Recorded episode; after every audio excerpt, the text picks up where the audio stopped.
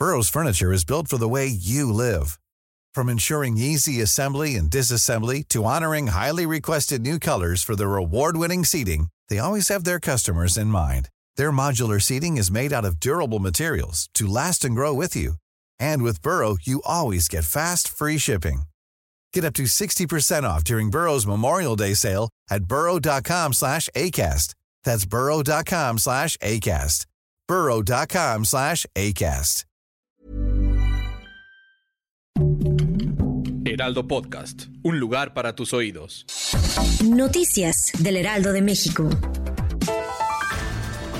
Rosa Isela Rodríguez Velázquez, secretaria de Seguridad y Protección Ciudadana, aseguró que el número de homicidios dolosos en México en abril pasado tuvo una reducción del 16.1% con respecto a diciembre de 2018, cuando inició el gobierno del presidente López Obrador. Esto debido a que en abril pasado se registraron 2.428 homicidios, mientras que en diciembre del 2018 hubo 2.893.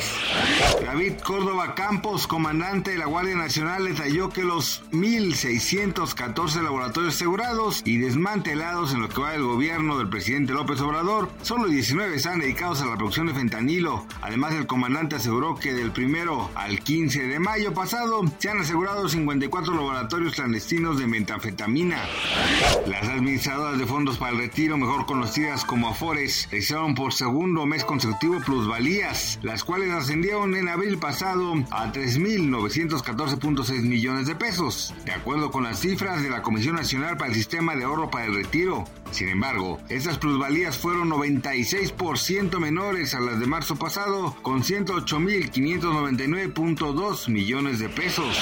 Autoridades de la Administración de Control de Drogas en la División de Nueva York emitieron una preocupante advertencia sobre el incremento del consumo de silaxina, una peligrosa droga zombie que está causando estragos en la ciudad. Ese tranquilizante animal conocido como trunk está demostrando ser altamente destructivo para aquellos que la consumen ya que puede provocar la destrucción de la masa muscular.